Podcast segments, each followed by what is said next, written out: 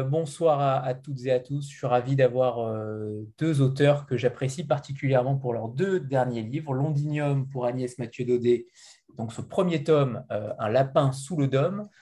Et ensuite Victor Pouchet pour Mille nuits plus une, qui est illustré par Kilofer. deux livres qui, au final, je pensais qu'ils n'étaient pas forcément très similaires. Et au final, sincèrement, j'y ai trouvé beaucoup de choses qui pourraient, euh, qui être communes. La première, c'est votre intention. Euh, j'ai l'impression que tous les deux, vous avez eu envie d'écrire pour la jeunesse et de sensibiliser un petit peu les, euh, les adolescents à des problématiques, à des thématiques sociales plus importantes que prévues. On parlera tout à l'heure des, des, deux des thématiques qui sont, qui sont chères à, à votre talent d'écrivain. Mais votre intention, tout d'abord, tous les deux, quelle a été votre intention en écrivant tout simplement des romans pour adolescents. Agnès euh, Moi, je, me rends compte que l'intention, elle est toujours... Euh, elle est toujours a posteriori. Euh, c'est quand on en parle et que là, je vous écoute, je me dis, ah oui, oui, je vois tout de suite l'intention dans le livre de Victor ou dans le mien. Je, quand j'écris, j'écris et puis le thème va se mettre en place et, l'intention aussi, mais je, je pense qu'elle n'est pas délibérée quand j'en parle après coup, et, là je commence à parler Londinium, je me rends compte euh, qu'il y a beaucoup d'intentions. Euh, j'ai essayé de choisir un extrait à lire pour tout à l'heure et je, vois qu'il y avait beaucoup, beaucoup de, choses que j'avais envie de dire. Euh, je, me suis rendu compte qu'elle peut-être qu'elle s'adaptait particulièrement à un public adolescent, que j'avais quand j'ai commencé à écrire. Je ne sais pas si l'histoire va être pour des adolescents. Pour, je, savais que c'était plutôt, je voulais jouer avec des codes de la littérature jeunesse, euh, je savais que je voulais aborder certains thèmes, et puis au fur et à mesure, je me rends compte que les thèmes à la fois euh, historiques et politiques, euh, mais aussi de réflexion sur la place des animaux et les rapports entre humains et animaux, qui sont des thèmes, je crois, qui intéressent tout le monde aujourd'hui et, pas particulièrement les adolescents. Alors pour les adolescents, il y a aussi tous ces thèmes qui correspondent à ce qu'on apprend à ce moment-là au collège, au lycée. Euh, notamment dans tout ce qui est historique, on, pourra y revenir.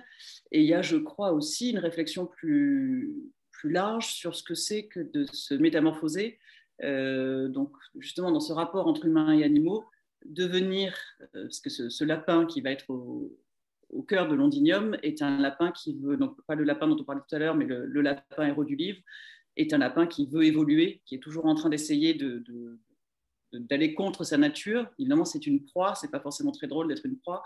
Euh, il veut évoluer et je crois qu'il acquiert peu à peu des caractéristiques euh, humaines, avec plus ou moins de succès.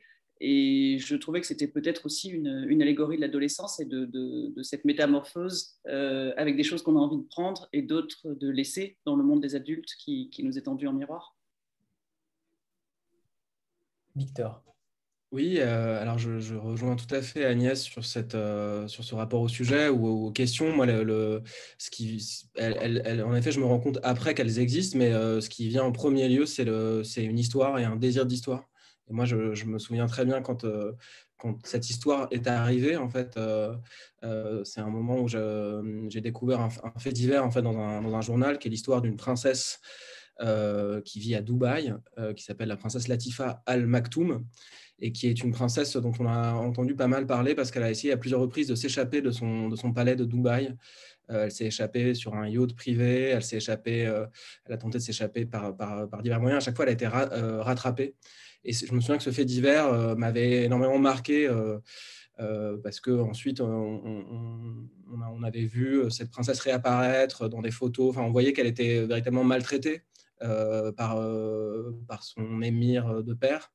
Et, euh, ce, fait divers m'avait frappé parce que j'y avais tout de suite vu quelque chose comme une sorte d'histoire euh, euh, qui rejoignait les histoires traditionnelles des contes dans lesquelles les princesses sont souvent bien plus tristes et maltraitées qu'on ne l'imagine. Et ce, fait divers, j'ai passé beaucoup de temps avec. je savais que je voulais en faire une histoire et je ne savais pas très bien comment le prendre jusqu'au moment où je me suis rendu compte qu'en fait, cette princesse, c'était peut-être euh, Sherazade. Et à ce moment-là, j'avais les deux, les deux choses. Et, et de, cette, de ce fait divers, de, cette histoire que j'avais en tête, j'ai, je suis allé vers, vers, les, vers les mille et nuits et vers, vers Sherazade. Ensuite, l'Inde est venu et d'autres choses sont venues. Et donc, la, question, s'il si, si, y a des questions en effet dans ce, dans ce livre, je crois que c'est la question de, de, bah de de ce que peut faire une femme euh, pour, se, pour, euh, pour se protéger ou pour se sortir des, euh, des, enfermements dans lesquels on, la met et, et, de ce que ça fait de raconter des histoires. et c'est venu comme ça sans que j'y pense. Donc, donc voilà, je ne saurais, pas, je saurais pas partir de sujet et puis je ne puis je m'y intéressais pas avant de m'y intéresser. Enfin, c'est l'histoire qui, a, qui a fait que je me suis intéressé à ça. et c'est presque toujours comme ça dans, dans les dans les, histoires que, je raconte et que, j'essaie d'écrire. Hélène, euh, Hélène Millot, qui est l'éditrice chez l'École des loisirs, euh, des deux euh, écrivains qu'on a la chance de recevoir ce soir, comment vous avez reçu ces deux manuscrits? J'imagine que l'un comme l'autre, vous avez été peut-être surpris, et notamment peut-être par Agnès Mathieu Daudet, qui n'était pas habituée à écrire pour ce public-là, soit pour un public très jeune, soit pour un public adulte. Comment vous avez euh, vécu ces, deux manuscrits que vous avez reçus? Bah, moi, je les attendais avec impatience, surtout euh, Agnès qui avait écrit effectivement plusieurs, euh, plusieurs histoires pour les plus jeunes dans la collection Mouche, des histoires illustrées, des petits romans illustrés. avec Londinium, non, je crois, enfin, c'était pendant le confinement, pendant, au tout début du premier confinement, je me souviens que qu'Agnès me l'avait envoyé.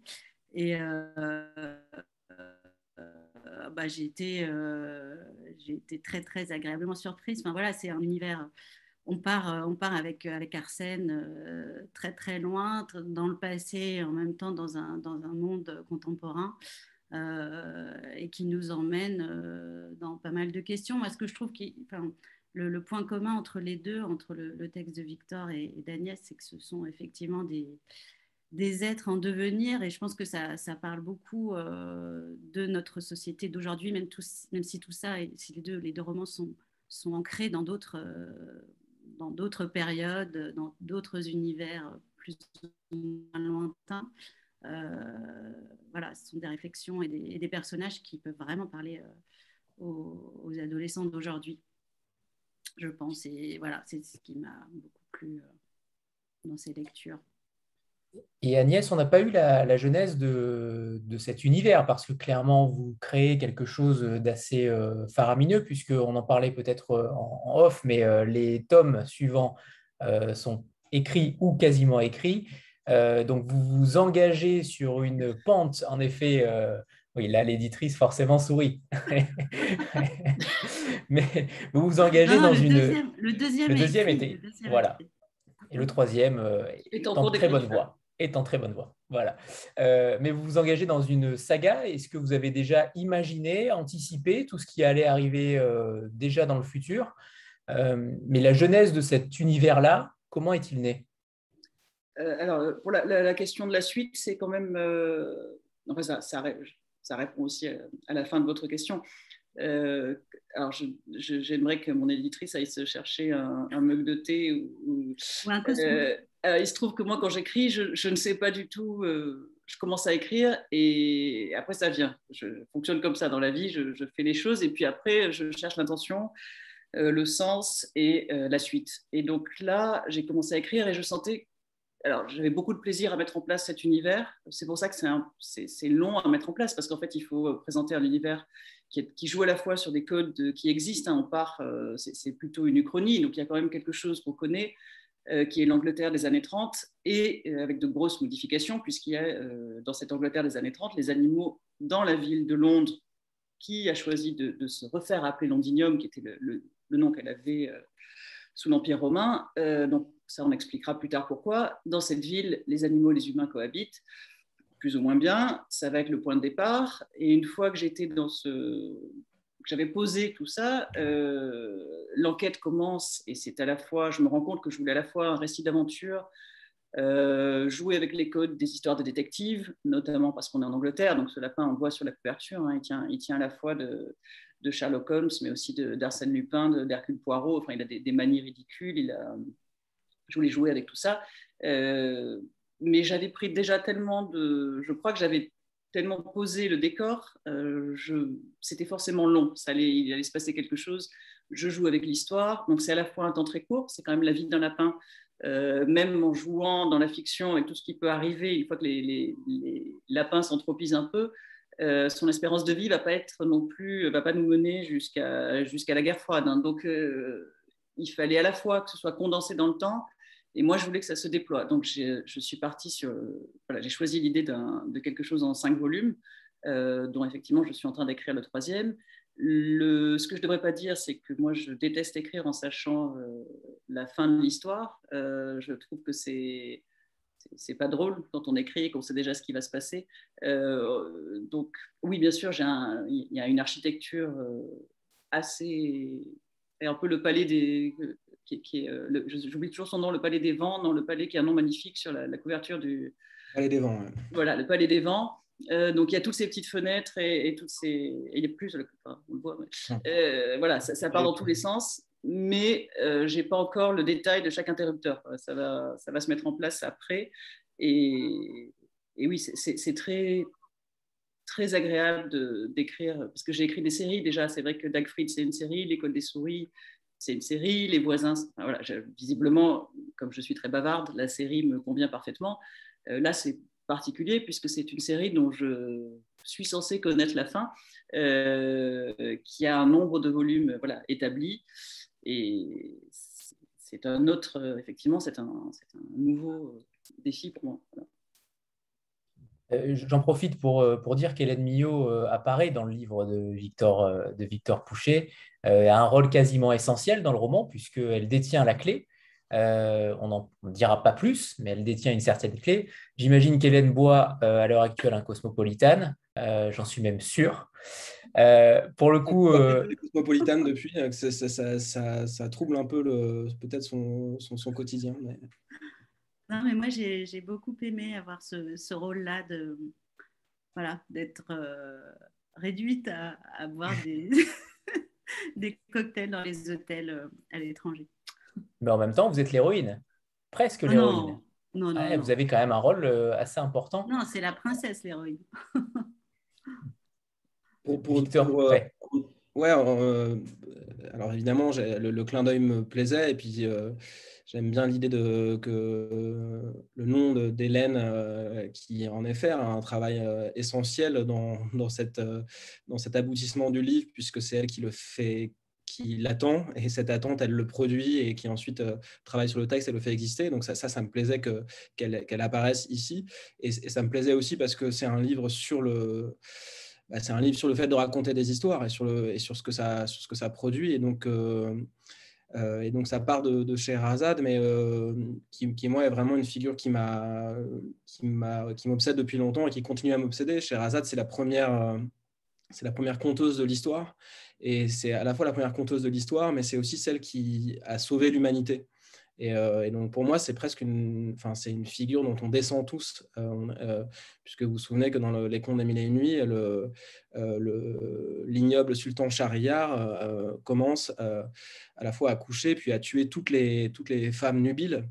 Et donc, si Sherazade n'était pas arrivé et n'avait pas raconté les histoires, l'humanité serait, serait détruite. Euh, et, je ne sais plus pourquoi je racontais ça. Euh, parce que euh, oui, c'est un livre sur les histoires, et c'est d'ailleurs un livre que j'ai dédié à ceux qui racontent des histoires et à ceux qui les lisent. Et, je, voulais que, ce, livre qui raconte des histoires soit relié à la façon dont aujourd'hui on raconte des histoires. Donc on les raconte dans des livres et on est aussi évidemment très marqué par, euh, euh, tous les récits euh, qui, existent autour de nous. Et donc les, histoires que va raconter cette, jeune princesse Shakti, c'est les histoires, j'ai essayé de, penser à ce que pourrait raconter une Sherazade d'aujourd'hui, une jeune fille, quels sont les, contes, les, récits qu'elle a en tête. Et donc c'est pour ça que je me suis amusé aussi à faire réexister bah, ce qu'une enfant, ce jeune femme de, de, 16 ans a en tête.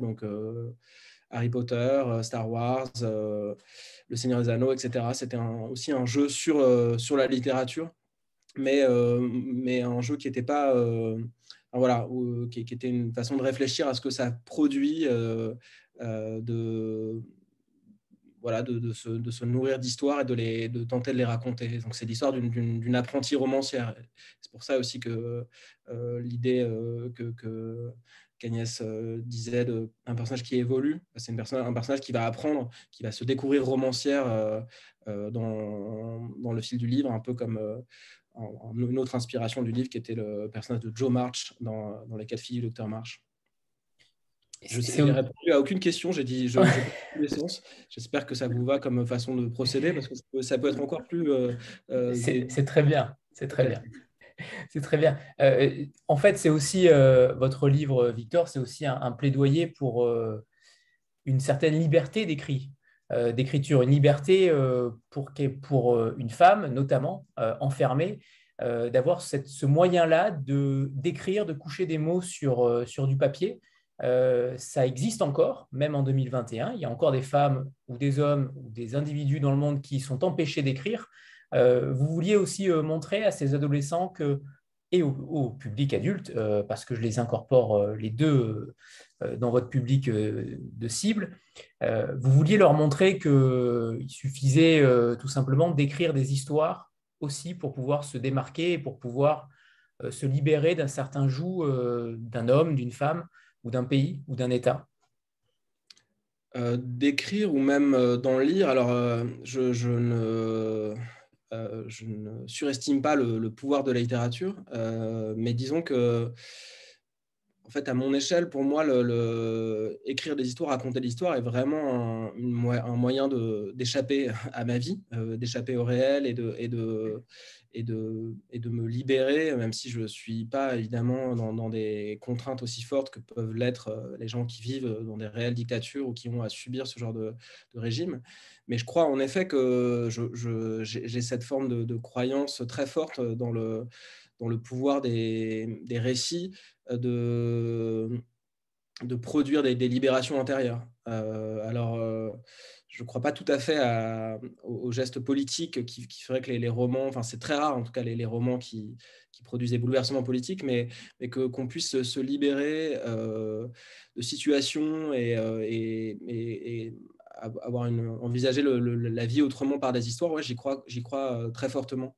Euh, et, du coup, je crois aussi que c'est relié au plaisir. Ça veut dire que euh, le, le, Shakti, euh, le personnage de mon livre, elle écrit surtout parce que ça, parce que ça l'amuse, parce que ça produit un grand plaisir et, pas au départ parce qu'elle a des, ambitions de, prouver quelque chose. Et donc, je crois, je crois à ça. c'est, toute ma vie tourne autour de ça, c'est-à-dire je lis des histoires et j'en raconte. Et donc, et donc peut-être que ça, ça, me rend myope aussi, euh, ou, ça, ou ça, ça, ça, fait que je valorise trop ce, fait de raconter l'histoire, mais j'y ouais, crois. Euh, voilà. Ça, rejoint un peu le, roman d'Agnès hein, euh, sur le fait que les hommes n'imaginent plus, ont du mal avec ce pouvoir d'imagination et sont parfois trop cartésiens. C'est vrai qu'en entendant Victor, je me rends compte qu'il y a effectivement des points communs dans, la, sinon dans les histoires qu'on a racontées, mais dans la façon de, les raconter. Et c'est presque une mise en abîme de, ce, cette création littéraire. Alors moi, euh, d'où l'importance effectivement du personnage de, cette éditrice qui boit des cocktails dans un hôtel chez Victor. Euh, et, je me rends compte que c'est un peu la même, effectivement, ce, lapin qui apprend le langage. Euh, alors, qu'est-ce qu'apprendre le langage Pourquoi euh, parce que communiquer avec les humains, on sent que c'est pas forcément ce qui l'intéresse le plus. Et ce, lapin s'acharne à lire, Wittgenstein, qui vient d'être traduit en anglais à l'époque où se passe Londinium. Donc il y a, effectivement ce, jeu sur ce qu'est la traduction pour quelqu'un qui accède juste au langage. Ce lapin lit tous les soirs, il a besoin, il lit des fables, évidemment des fables, des grands, enfin, tout ce qui parle d'animaux. Il lit Aesop, il lit Phèdre, il lit euh, il lit pas encore La Fontaine, ça va venir. Et il réfléchit en lisant, il a besoin de ce plaisir que lui apporte la lecture, ça, et il fume son, lucernum, une espèce d'herbe qui le détend, tout à fait licite et qui, pousse partout. Euh, et cette réflexion sur le langage, j'aimais qu'il lise Wittgenstein, il, comprend tous les soirs, il comprend quelque chose de différent, il comprend jamais la même chose. Euh, et en même temps, il lit Spinoza, enfin, il compare les deux Tractatus, et donc il, il réfléchit à la fois sur ce qu'est parlé et sur ce qu'est pensé. Et oui, je, crois qu'il y a toujours cette importance des mots pour accéder à quelque chose d'autre. alors évidemment, là, moi, je suis dans un contexte par rapport à d'autres histoires que j'ai pu écrire, c'est un contexte plus sombre. on est dans les années 30, donc il y a quand même aussi le, le, rôle parfois néfaste des mots et du langage. il y a une histoire de résistance dans le livre le langage peut être utilisé, enfin, on va le voir aussi, il y a des manipulations euh, au sein du Conseil de la Reine. je ne raconte pas toute l'histoire, mais c'est vrai qu'il y, a, plusieurs endroits où le langage va apparaître. Il est moins dans cette fonction euh, de plaisir que, Victor a pu, euh, évoquer, mais il est au cœur de la réflexion, effectivement, sur le pouvoir individuel. Est-ce qu'en accédant au langage, ce lapin va accéder à quelque chose de positif, de négatif? Est-ce qu'il accède à une responsabilité qu'il saura ou pas euh, honorer Et je pense qu'il y avait aussi par rapport à la littérature, c'est un peu plus large, mais ce, je me rendais compte en fait en écrivant pourquoi c'était aussi un livre euh, qui prend cinq volumes, euh, c'est que je crois qu'il y a une réflexion pour moi, je dis il y a une réflexion sur les rapports entre les humains et les animaux. Oui, c'est un thème d'actualité. Je n'ai pas moi vocation à, j'essaie de rester assez neutre en fait et d'incarner des problématiques avec les personnages. Euh, mais je crois qu'au-delà de ça, il y avait toute un, une réflexion, pour moi en tout cas, sur euh, ce que sont les animaux dans la littérature pour la jeunesse. Euh, pourquoi il nous paraît tout à fait normal de lire des, des, albums tout petits avec des, animaux qui font des tas de choses que nous faisons aussi et que ça ne nous pose pas le moins de problème. Euh, à quel âge on commence à se poser la question de. Et, d'ailleurs, je me demandais si des adolescents pouvaient lire un livre avec des, animaux. Euh, je me rendais compte que tout mon intérêt pour l'Angleterre euh, dans la littérature jeunesse, en fait, toute la littérature jeunesse que j'ai aimée enfant venait du, monde anglo-saxon. que ce soit illustré. donc évidemment, là, il y a des, références à Beatrix Potter, à plus tard à Roald Dahl, à Tolkien, enfin des gens que, que j'ai énormément aimé et qui, euh, qui ainsi apparaissent dans l'histoire. je m'éloigne, mais c'était pour, dire que, que, finalement, quand on écrit, je crois, et c'est ce qu'a fait Victor aussi avec, euh, avec l'histoire de, de Sherazade, on, on ne fait que rendre hommage indéfiniment à, des lectures qui nous ont marqués. Enfin, je, je, crois qu'on est toujours en train de tisser euh, ce fil-là et que dans mon cas, il y avait cette réflexion effectivement sur qu'est-ce qu'un animal anthropisé à, quel moment euh, on ne supporte plus qu'un ours euh, ait un chapeau et, fume sa pipe dans un fauteuil, ou un lapin en l'occurrence. Euh, et, donc, une réflexion sur, cette différence entre humains et animaux. Je rebondis sur, ce sujet, puisque dans le roman, il y a, une loi qui interdit aux humains de, chasser, de manger ou de mettre en cage les animaux. Euh, malgré cela, la cohabitation est pour le moins chaotique. Euh, alors, est-ce que véritablement, euh, où vous vouliez en venir avec ce postulat de départ? Parce qu'en réalité, c'est la guerre tout le temps. Aujourd'hui, dans votre livre, où vous vouliez en venir véritablement? Est-ce que vous aviez une idée en tête? Oui, malheureusement, je crois que j'avais plusieurs idées en tête. Après, il faut arriver à, à ce, qui, parce que voilà, on, canalise un peu toutes ces idées. Mais euh, oui, alors je ne suis pas quelqu'un, j'écris des histoires pour enfants, euh, euh, ça ne fait pas de moi quelqu'un de. parce que parfois il y a ce postulat qu'on est forcément des gens très optimistes et, toujours joyeux. Je, suis très joyeuse, mais je suis aussi très optimiste et je. Mais je ne veux pas non plus attaquer mes, mes, lecteurs. Voilà, on va dire lucide.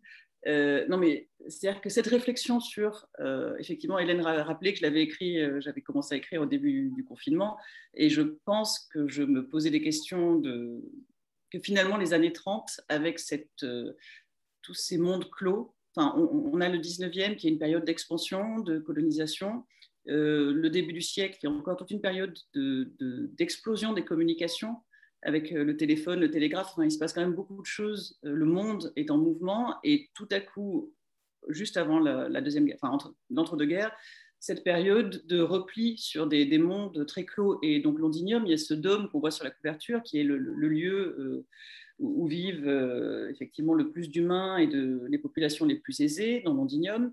il y a cette idée de fermeture d'un monde. Les terriers sont des mondes clos et au moment où ces mondes essaient de, rentrer en, interaction, évidemment, il y a des, frictions. Et je voulais qu'il y ait aussi tout le temps ce, jeu sur la lutte entre humains et animaux, va finalement, parce que oui, il y a des tensions, on a interdit certaines choses, mais on continue à avoir des prédateurs et des proies. ils ont beau être drogués, il y, a toujours quelque chose qui est sous-jacent, cette angoisse est toujours là. Et à l'intérieur de chaque monde, il y a des sous-divisions. Euh, quand on est une proie, on n'est pas la même proie selon qu'on soit un lapin ou euh, un crustacé, parce qu'il y a une crevette qui va trouver qu'on oublie les crustacés dans tout ça. Enfin, il y a toujours une, autre revendication. Il y a un bureau de l'eugénisme qui, s'attaque euh, aux roues, alors on ne comprend pas très bien pourquoi. Et en fait, l'idée, c'était que oui, on est dans un monde la partie pessimiste, c'est que oui, on est toujours au bord de l'affrontement. On y est particulièrement en 1933, mais euh, voilà, on y est toujours entre un lapin et un renard. Dans tous les codes de la littérature, on est dans cet affrontement, cette peur. Mais pourquoi je veux en parler, c'est aussi pour montrer, euh, c'est pour moi tout l'intérêt d'une uchronie. Euh, c'est ce fantasme assez facile hein, de se dire qu'est-ce qui se serait passé si. pour un écrivain, c'est quand même assez miraculeux de, faire advenir l'histoire selon son propre vouloir. Euh, et, je pense que l'idée, c'est de, finalement, en, relativisant, en disant, voilà, on est toujours au bord de cette catastrophe à Londinium, on sent qu'il y a une tension, il se passe quelque chose, donc la catastrophe est plus imminente. Mais l'idée, c'est quand même qu'on est toujours... Euh, on y est, on est toujours dans cette situation. Donc essayons de faire... Euh, de, faire ce qu'on peut de mieux à ce moment-là avec les choses qui nous sont données. Et, ce lapin qui tente tout le temps d'évoluer, c'est quelqu'un qui essaie tout le temps de faire au mieux avec la situation euh, assez pourrie, pour le dire euh, simplement, qui, qui, lui est laissée. je, me, perds un peu dans mon... Parce que le... Oui, je, crois qu'il y, y, a une... C'est ce que je dis dans tous mes livres, en fait. Je me rends compte, c'est toujours je crois qu'on est toujours en train de défendre sa façon de vivre dans un livre. Et moi, ma façon de vivre, c'est de, dire oui, alors évidemment, c'est le chaos, euh, c'est Hobbes, on est tous les uns contre les autres, et en même temps, euh, la seule façon de s'en sortir, c'est euh, d'attacher de l'importance à chaque instant, d'attacher l'importance à certaines valeurs que ce lapin va, défendre. voilà, il, va se. L'histoire commence avec un, lapin qui veut retrouver une loutre dont il est amoureux. Euh, elle se poursuit avec euh, un lapin qui veut sauver son, ami lapin disparu. Enfin, il y a tout le temps, je crois, des, valeurs qui font qu'on reste en vie dans le chaos et qu'on peut être heureux dans le chaos. Euh, j'aimerais qu'on revienne sur vos, lieux, le, lieu et la temporalité que vous avez tous les deux utilisés. Ce n'est pas forcément très commun. une uchronie dans les années 30 avec des animaux, c'est encore moins commun. Euh, et Victor euh, se plongeait directement en Inde, dans l'Orient. Euh, pour le coup, vous avez fait des choix particuliers, pas forcément donc évidemment en France. Est-ce que pour vous, l'écriture pour les adolescents, en partie, doit s'exiler? Est-ce qu'elle doit forcément être ailleurs que dans nos univers franco-français? Alors, moi, mon précédent livre se passait dans le 19e arrondissement à Paris. Euh, s'appelle Lancelot du Lac. C'est un petit chevalier qui se rend compte qu'il est peut-être chevalier parce qu'il s'appelle Lancelot du Lac. Donc je ne je, crois pas euh, qu'il y ait de, nécessité de, de, voyage. Ou de... Mais là, euh, le fait d'avoir eu cette découverte, de me dire qu'en fait cette histoire-là, c'était les mille et une nuits, bah, ça m'a évidemment entraîné vers l'origine vers de, ce, de ce roman, qui est une origine orientale, en fait, qui est, qui est un, enfin, de ce roman, de ce livre, qui est, euh, qui est plus monumental encore qu'un roman, qui est une origine à la fois arabe, mais dans laquelle euh, on retrouve des contes perses, des contes indiens. Et donc, j'ai un peu hésité sur l'endroit où, où placer cette histoire. Et il se trouve que dans, ce, dans cet Orient très large, il y avait un seul endroit que je connaissais un peu pour, pour y être allé, c'était l'Inde, et qui est un endroit qui me, enfin, m'a beaucoup impressionné quand j'y suis allé en fait quelques fois euh, au cours des dix dernières années. Et j'ai eu envie de, de, le, de, le, placer dans cet endroit aussi parce que j'avais euh, je sais pas, c'était un moment où j'écoutais beaucoup de musique indienne, euh, où j'avais vu quelques films de Bollywood. Et donc, j'ai d'ailleurs écrit ce livre en écoutant énormément de, de, de, tubes euh, de Bollywood, mais pas simplement euh, indiens. Et donc, j'avais cette envie, de, en effet, de, déplacer ça, de, placer ça aussi, de retrouver de jouer avec le folklore oriental qu'on peut avoir en tête, donc les, clichés du Maharaja, de la princesse, mais essayer de, de, de les défaire. Et il se trouve, et, en fait, c'est quelque chose que j'ai, je me suis rendu compte assez, assez récemment, enfin, assez tard, c'est que ce livre, euh, donc j'avais cette idée en tête depuis longtemps, mais je l'ai écrit aussi pendant le confinement. Et euh, il se trouve que c'est aussi un, livre sur l'incarcération, sur puisque euh, cette princesse, elle se retrouve dans sa vie de princesse avec l'impression d'être complètement empêchée dans sa liberté d'agir, de, de, parler, de, se déplacer, de vivre. Et ensuite, elle se retrouve véritablement emprisonnée. Et c'est depuis cet emprisonnement et dans, la menace de la mort qu'elle va inventer des histoires pour se libérer euh, chaque soir. Euh, euh, et donc, il y a quelque chose aussi qui, bah, qui consonnait avec, cette, avec ce qu'on a traversé pendant le confinement, de façon évidemment là transfigurée et de façon beaucoup plus tragique dans, dans Mille Nuits plus une que dans le réel. C'est-à-dire que j'étais certes enfermé dans une maison, mais euh, un bourreau tous les soirs ne venait pas me menacer de son pistolet pour que je lui raconte une histoire. Euh, Dieu merci, sans doute. Euh, je, pense que c'est. Mais, mais néanmoins, il y avait ça, il y avait le, besoin de, bah de, sortir de, sortir d'un rythme de vie, de sortir de, et, d'y sortir en racontant des histoires, en, retrouvant aussi peut-être le plaisir de raconter des histoires. Je parlais, du plaisir tout à l'heure. C'est aussi un livre noir. Enfin, c'est aussi un livre, je pense, sur le, euh, sur le mal, sur la, sur la violence euh, euh, que les hommes font aux femmes, que les tyrans font à ceux qu'ils tyrannisent. mais c'est un livre dans lequel j'ai j'ai cherché comment est-ce qu'on peut éviter cette, cette forme de tyrannie. Et, donc, j'ai perdu le fil de ce que je voulais dire. Oui, le, confinement, le cachot. Et donc, oui, et, pour moi, euh, juste pour, les conditions d'écriture, c'est un moment, le confinement, euh, où j'étais tout à fait euh, très empêché, tout à fait capable de, peu de choses, en fait. j'avais du mal à lire, j'avais du mal à écrire. Et, et ce livre, enfin, écrire cette histoire m'a, je sais pas, m'a relancé un peu dans, le, dans la, capacité à à retrouver euh, un peu de plaisir dans, dans, le, enfin, du plaisir dans le geste d'écriture. Et donc, placer ça loin, euh, c'est aussi pour moi euh, un moment où je, je m'échappe vraiment. Et, donc, je mettais, voilà comment ça se passait. J'écrivais l'après-midi, je mettais ma playlist indienne. Et donc, d'un coup, je, voilà, j'étais ailleurs. J'étais dans, dans, dans l'hypnose de, de, cette Inde des Maharajas et, et j'y étais bien.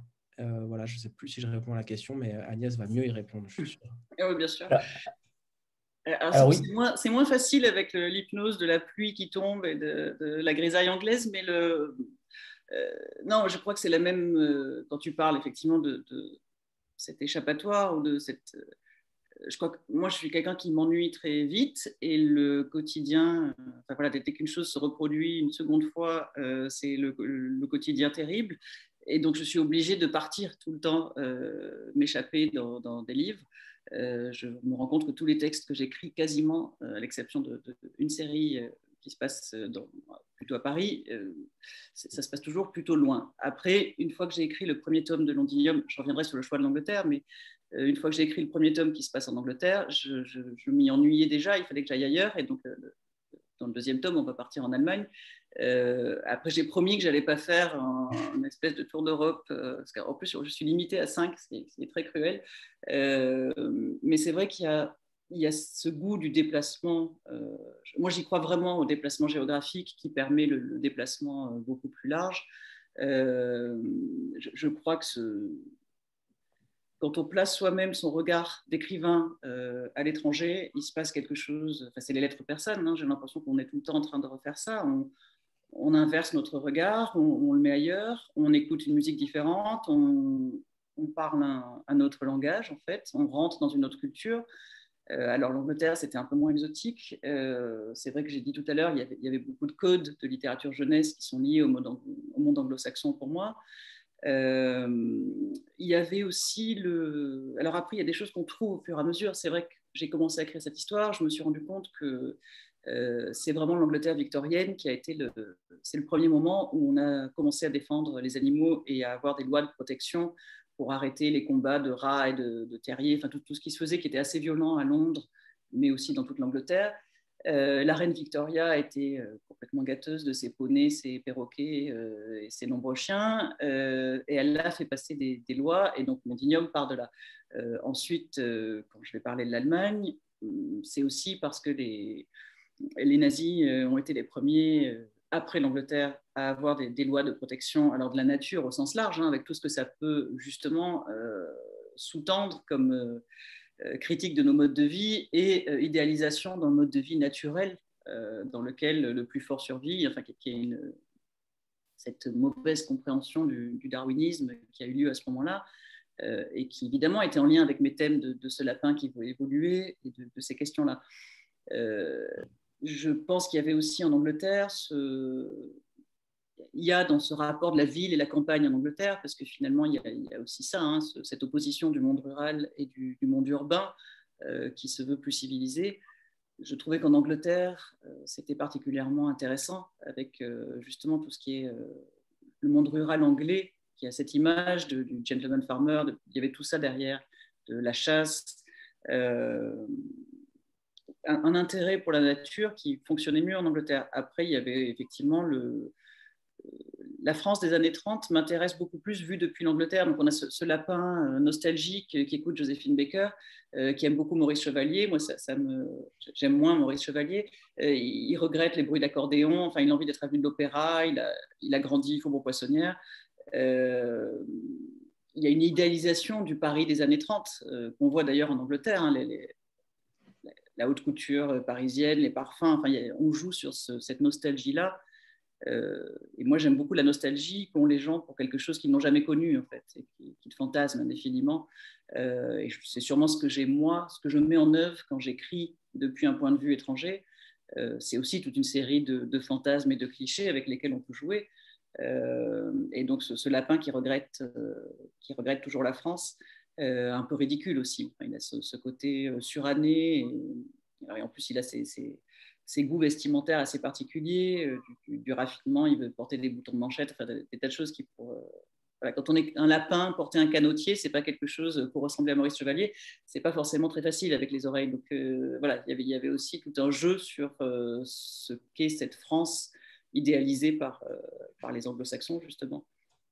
La montre à gousset, notamment, ou la redingote, en effet, qui sont peut-être des, des références à Alice au Pays des Merveilles.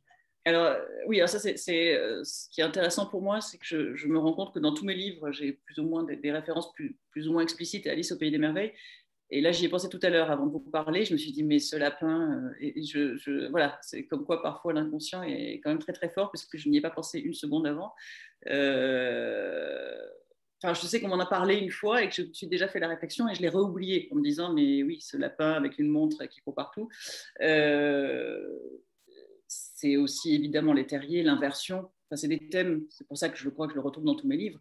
Euh, les thèmes qui sont développés en lycée au Pays des Merveilles, c'est pour moi, je, enfin, je crois que c'est ma façon de voir le monde, d'essayer d'inverser en permanence les proportions, euh, de changer de point de vue tout le temps pour, supporter justement le monde tel qu'il est, tel qu'il va trop vite euh, autour de nous. Et, après, j'arrête de parler, mais c'est vrai que ce, ce, lapin qui court, c'était aussi une, j'aimais choisir ce. Enfin, je parlais des codes de la littérature jeunesse. C'est vrai qu'il y a des animaux. Euh, voilà, le, le morse, être le policier avec ses grosses moustaches et, ses défenses. Euh, il y a des types de personnages. Le renard, euh, Jojo Lapin, c'est la fable de notre enfance, enfin de la mienne. Victor est plus jeune, mais moi, Jojo Lapin, c'était. Voilà, il y a le, le lapin, le renard, enfin, c'est assez clair tout ça. Or, le lapin, donc c'est une proie, mais euh, c'est quand même un animal qui a des atouts. C'est-à-dire que c'est très paradoxal, ce lapin qui veut devenir enquêteur alors qu'il est au bord de la crise cardiaque euh, dès, qu'il a, une émotion, euh, qui veut fumer alors que évidemment les, branches d'un lapin ne permettent pas ce, genre de choses. Et en même temps, il, a, il est rapide, il, a une vision latérale qui lui permet de voir ce qui se passe dans son dos. Il a, voilà, il a des atouts aussi. Euh, je ne sais plus pourquoi je disais ça, mais, voilà. Et on n'a on pas parlé de la temporalité pour Victor, puisque son euh, roman euh, s'inscrit dans une réalité d'aujourd'hui. en tout cas, on peut parler du 21e siècle, peut-être pas forcément de 2021, mais en tout cas du 21e siècle. c'est quelque chose qui vous tenait à cœur. Alors, je ne connaissais pas l'histoire de cette, de cette princesse au Qatar, mais, mais pour le coup, vous vouliez vous appuyer sur une, une réalité actuelle. C'est vrai que le lecteur est peut-être déboussolé au début quand on entend Mille et une nuits et qu'on voit arriver très vite un, je ne sais plus quel, quel, ustensile ou quel objet du 21e siècle apparaît en premier, mais c'est peut-être un ordinateur ou euh, un objet en tout cas euh, qui. Un casque, un, casque de, pour écouter de la musique, ouais. Ouais. Et, donc, euh, c'était une volonté de déboussoler directement le lecteur sans forcément l'avertir en amont que ça allait se passer aujourd'hui?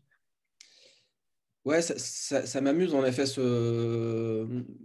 de voir comment est-ce que ce, livre et cette, euh, euh, cet Orient lointain en fait euh, de conte, il, fonctionne encore très bien aujourd'hui. C'est-à-dire qu'il y a quelque chose de très contemporain dans, les mille et une nuits. Et ça, c'est ce trajet que, que j'aime bien faire. En fait, il se trouve que pour le précédent livre, c'était un peu la même chose, puisque c'était un roman de chevalerie qui se passait en 2020, euh, donc euh, euh, avec l'idée que, le, que les questions qui se posent à un chevalier du XIIe siècle, en fait, elles se posent aussi à un jeune adolescent de, de 12 ans aujourd'hui en France. Et pour moi, il y, a vraiment cette idée que qu'on ne cesse de, reprendre des de, retomber. C'est pour ça que c'est pas étonnant que Agnès retombe sur Alice au Pays des Merveilles. On ne cesse de retomber sur des, mythes, des, grands mythes fondateurs. Et donc, voilà, il se trouve que moi, le, ce, qui m'amuse en écrivant des livres pour la jeunesse, c'est aussi ça, c'est de retravailler sur ces, sur ces grands mythes. Alors, j'ai j'ai des, des, idées pour la suite, j'ai des très grandes idées parce que je suis un peu mégalo pour euh, tout ce qui est euh, euh, la littérature pour la jeunesse. Donc, je, je compte réécrire l'Odyssée, sur, sûrement du point de vue du chien Argos. je compte peut-être réécrire l'Iliade, mais bon, voilà, je vais pas inquiéter. Tu peux m'en laisser un peut-être? Ouais, ouais, non, mais je, après, je, chacun peut faire sa version de l'Odyssée et de l'Iliade. Mais en tout cas, j'aime bien ce décalage temporel et je pense qu'il y a aussi quelque chose qui, qui nous rassemble euh, dans, dans, notre façon de, faire des, livres pour la jeunesse et aussi peut-être aussi des livres pour les adultes. C'est, je pense, un goût de, l'aventure. Euh, l'idée que l'échappée, c'est une échappée euh, physique, on, va dans un autre pays, mais on s'échappe aussi en rêvant d'aventure. et ce, lapin rêve, de, se, projette dans de plus grandes aventures. Et le, mon personnage de petit chevalier se rêvait dans la chevaleresque. Et là aussi, c'est un livre sur c'est un livre sur le fait de raconter l'histoire, mais c'est aussi un livre euh, où j'ai voulu, euh, bah, j'ai voulu euh, reproduire ce que, ce que les récits aujourd'hui nous donnent à voir de ce, que, de, de ce qui est intéressant. Donc c'est aussi un livre sur bah, un livre où il y a du roman d'action, du, film d'action, du film d'espionnage, du film d'amour. J'avais vraiment en tête le, ce que ce produit comme récit, avec de la cascade, avec des décors éblouissants, mais aussi avec en fait des récits qui retrouvent euh, les tragédies les plus, les plus originelles. Et donc, euh, et donc cette idée de, d'aller chercher le, ce qu'il y a d'aventureux dans, des vies euh, euh, qui semblent en apparence pas forcément très aventureuses ou qui semblent aussi euh, très frappées par le, par le destin et le tragique. ça, c'est quelque chose qui, me plaît, qui m'intéresse. je crois que c'est une des grandes libertés qu'a la littérature jeunesse, c'est de, pouvoir faire vivre l'aventure. en tout cas, moi, les livres de la littérature jeunesse qui m'intéressent, c'est ces livres qui se tournent vers ça, qui se tournent pas vers... Bah, vers il y a plein d'autres choses, mais vers une sorte de de réalisme euh, qui me semble parfois un peu plat. Euh, j'aime, moi, les livres qui proposent, euh, voilà, qui proposent un, voyage, une aventure, où le rêve peut devenir réalité, où il y a en tout cas un jeu sur ça sans être complètement détaché du monde réel. On voit que nos deux livres, finalement, s'inscrivent très profondément dans la réalité, mais avec l'idée qu'il bah, y a des aventures à vivre dans cette, dans cette réalité. Est-ce que vous vous adaptez tous les deux à votre, à votre public, à votre vocabulaire, à votre façon d'écrire, selon le, public auquel vous vous adressez? Vous avez euh, écrit tous les deux des romans euh, euh, dans d'autres maisons d'édition, que ce soit Gallimard, Flammarion, Finitude. vous, vous, adaptez forcément à, ce public-là ou au contraire, vous laissez aller votre plume, l'histoire vient. mais comment vous travaillez le, le langage, le, euh, les idées, les thématiques, euh, la subtilité, euh, la manière dont vous les formulez, ces idées. pour le coup, vos deux romans sont extrêmement subtils.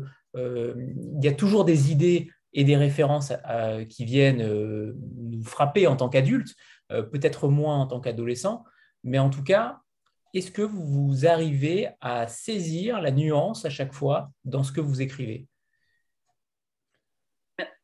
Moi, je trouve que c'est quelque chose de. Je ne sais pas du tout comment. Ça m'intéressera d'avoir la, réponse de Victor, parce que je me rends compte que j'ai écrit pour des tranches d'âge assez. en effet, pour des adultes, mais aussi pour des plus petits. Euh, je trouve ça très difficile. C'est-à-dire que je, suis bien obligée, quand j'écris une histoire dont je sais il y a des collections aussi. Alors, euh, je sais que si j'envoie un texte à Hélène pour la collection Mouche, il y a une tranche d'âge qui est donnée par l'école des loisirs. On sait très bien tous que la tranche d'âge, ça correspond absolument, pas absolument pas, mais ça ne correspond pas toujours euh, à l'âge des enfants qui vont lire ou aimer le livre. Ça, un enfant de 6 ans, euh, voilà, on, voit, on va tous les deux dans des classes, on voit comment une, déjà dans une classe de CP, on s'adresse euh, à des enfants qui sont extrêmement différents dans leur approche de la lecture et du monde surtout, parce que c'est pas tant le niveau de langue que, la façon dont ils appréhendent le monde. Et, pour moi, c'est très difficile d'écrire en me disant euh, est-ce que là j'écris pour 6-9 ans Alors je vois bien qu'entre 6-9 ans et 60-99, euh, on n'est pas tout à fait dans le même registre de langue. Et encore, je ne sais pas, moi j'ai appris à écrire et à parler en lisant. Et donc j'estime on, a, toujours aimé découvrir des, mots, des histoires. Des... Moi, j'aime bien que mes livres apprennent des choses. Euh, il y a des gens qui n'aiment pas ça. Il y a des gens qui n'aiment pas lire, euh, qui, aiment lire une histoire dans laquelle il n'y a pas de référence à aller chercher. Euh, moi, j'estime qu'aujourd'hui, même quand on n'a pas de parents qui peuvent vous expliquer, ou que parce que vos parents ne savent pas de quoi parle le livre, ça arrive, vous avez toujours accès très tôt quand même aux ressources d'Internet. Là, on écrit pour des adolescents. Euh, j'estime que je ne me pose pas les mettre. ils sont capables d'aller chercher ce qu'ils ne connaissent pas. Alors évidemment, il ne faut pas s'arrêter dans la lecture tout le temps, mais euh, si on aborde des questions d'histoire, j'essaie de les expliciter suffisamment pour qu'on puisse lire le livre sans avoir besoin d'être sur Wikipédia en permanence. Euh, en revanche, s'il y a une référence qu'on ne comprend pas, on peut lire le livre sans savoir. je ne demande pas aux gens d'avoir lu Wittgenstein pour apprécier mon histoire pour adolescents. S'ils ont envie d'aller voir Wittgenstein, voilà, l'idée, c'est que ça apporte quelque chose en plus. Euh, si, ce qui est plus compliqué, je trouve, c'est le registre de langue, plutôt que ce qu'on raconte et qui peut être euh, euh, pas accessible à tout le monde tout le temps. Le registre, il est. Là, je relisais des passages, je vois bien qu'il y a parfois, quand il y a des enfants qui ont envie de le lire, je, qui prennent sur une table et qui, qui dans un salon du livre et qui disent voilà, moi j'ai 10 ans, j'ai envie de lire Londinium. Bah, on n'a pas envie de dire à quelqu'un ne lis pas ce livre, c'est affreux ça. Et en même temps, je ne veux pas non plus que le lecteur s'arrête parce que le niveau de langue ne euh, lui correspond pas. Donc c'est une question moi, à laquelle je n'ai pas encore de, réponse. Euh, je crois que c'est, j'essaie que la langue soit en tout cas en adéquation avec ce que je raconte dans mon histoire. Et ça, c'est très spontané, naturel et intuitif. Euh, il y a un registre de langue qui correspond à cette histoire. il se trouve que là, il y a quelque chose qui joue avec le passé. ce lapin est désuet. Il y a il y a un vocabulaire qui va avec le mot même de désuet et désuet. Enfin, ça, on ne peut pas y échapper. Euh, mais c'est très intuitif. Donc, je ne sais pas, Victor, ce que, ce que tu penses de ça. Moi, je me, je me, retrouve euh, dans pas mal de choses que, que tu dis, euh, notamment l'idée que... Alors moi, je trouve que déjà, c'est sans doute beaucoup plus difficile d'écrire un livre pour la, les enfants qu'un livre pour les adultes. Euh, pour les enfants, pour la jeunesse, disons plus largement, euh, parce que euh, alors ça, varie à mesure que les qu'on grandit et peut-être aux, confins de l'adolescence, mais c'est un des auteurs que j'admire le plus, enfin qui m'a le plus marqué enfant, qui, qui, le dit, qui s'appelle Gris Paris. Il dit un, livre pour la jeunesse, il ne peut séduire ni par des questions politiques, ni par la question du sexe, ni par des questions d'affinité littéraire. Il séduira uniquement par la puissance de son histoire et l'efficacité de son histoire. C'est pour ça, et en plus, c'est un livre qu'on doit pouvoir relire. Et donc, c'est quelque chose qui, qui fait que c'est particulièrement difficile, je trouve, de, de se lancer dans l'écriture dans d'un livre comme ça et, de, et, de, que ça marche. quoi. Euh, et, donc, moi, j'ai je, assez peu euh, euh, d'expérience pour savoir tout à fait calibrer le, le registre de langue ou l'histoire, je sais en tout cas que je suis particulièrement attentif quand, quand j'écris des livres pour la jeunesse au fait de produire une histoire qui, euh, qui produise des images, euh, qui, euh, qui soit qu'on puisse suivre, qui, qui produise un voilà avec des avec un rythme avec un rythme particulier. Alors il se trouve que moi j'ai écrit des livres plutôt pour des enfants qui sont qui ont autour de, de 10 ans, qui est pour moi une sorte d'âge parfait on est où l'enfant est assez je sais pas, assez éveillé. En même temps, il n'est pas encore tout à fait démoli par l'adolescence. Et peut-être simplement parce que c'est l'âge que j'ai préféré, enfin, je, et que j'ai éternellement. Je crois que j'ai 10 ans. Euh, et donc, euh, et donc j'écris pour, pour l'enfant que j'étais. Euh, et, donc, il y a, je réfléchis très fortement à ça, au rythme des histoires, au fait qu'on puisse les suivre, au fait qu'elles intéressent. Et ensuite, j'ai aussi une très haute estime de mes lecteurs. Euh, c'est-à-dire que je, euh, j'espère, je, je, sais que euh, je sais aussi qu'on peut lire sans tout comprendre. Et je sais qu'il y a aussi un plaisir à ne pas tout comprendre, à, ce qu'il y ait des mots, des références qui échappent et qu'on va ou non chercher sur Wikipédia. Mais mais j'aime aussi ça, c'est-à-dire que j'aime et parce que j'aimais ça, j'aime ça quand je quand je lis, c'est-à-dire découvrir des découvrir des mots, découvrir des, des tournures, être projeté dans des dans des histoires. Et je crois que là aussi, on est dans une, dans une maison d'édition, l'école des loisirs, qui, euh, qui a ce rapport euh, vraiment à la littérature euh, pour la jeunesse, qui a une, estime pour, le, pour la qualité de lecture, qui ne veut pas dire qu'on est inattentif ou qu'on ne fait pas attention au fait que ça soit accessible, mais on, s'adresse à des... voilà, à, des lecteurs qu'on semble capable. Il y a des, des émojis mains qui apparaissent. Tout à fait, tout à fait. Alors, Annie Rose, c'est à toi. Bonsoir. Euh, moi, j'ai une question qui s'adresse plutôt à, l'éditrice, à Hélène Millot. Euh, L'école des loisirs, c'est une édition qui, qui, brasse toute la littérature jeunesse de, la petite enfance aux, ados et, et, jeunes adultes presque. Comment s'opère le choix d'intégrer un texte à une collection ou à une autre? Alors, euh, parce que pour les coups, les deux auraient, pour, le coup, les deux auraient pu être dans d'autres euh, collections, en effet. Euh, dans d'autres collections à l'école des loisirs? Non. Alors, non, pas à l'école des loisirs. Non, chez d'autres éditeurs, bien sûr. oui, oui, non, moi je suis très, très, je suis très heureuse de, de, publier les textes de Victor et d'Agnès, mais euh, que je suivais auparavant. Alors en fait, moi, je, travaille, il y, a, deux, euh, à l'école des loisirs, il y a les albums et puis les romans, il y a deux gros départements, euh, et dans les, dans les romans, donc il y a plusieurs collections. il y a la collection Moucheron pour les apprentis lecteurs, ensuite la collection Mouche, euh, neuf, médium et médium plus. Euh, donc la question c'était euh, pourquoi, enfin comment on choisit la tranche d'âge, si j'ai bien compris. Oui, c'est bien ça, notamment entre médium et médium plus. En fait, parfois la. Alors justement, pour le texte d'Agnès, on s'est posé la question, et d'ailleurs aussi pour le, texte de Victor, on a changé. au début, je ne sais pas si, si, vous vous souvenez. en fait, entre médium et médium plus, c'est assez, assez délicat. Enfin, la frontière est assez ténue. Euh, euh, je pense que pour le texte d'Agnès, il y avait, euh, une, un registre de langue, justement, quelque chose qui faisait appel à des considérations que, les, que les, ados pouvaient, entrevoir peut-être plus difficilement, même si le personnage principal est un lapin. Voilà, il y avait ce cette, euh, confrontation-là entre le personnage principal qui est un animal et euh, toutes ces questions euh, philosophiques, politiques, voilà, et, quelques, et, des références aussi. On a décidé de le mettre pour les plus grands, même si le personnage principal est, un animal, pour toutes ces raisons-là, qui font appel quand même à des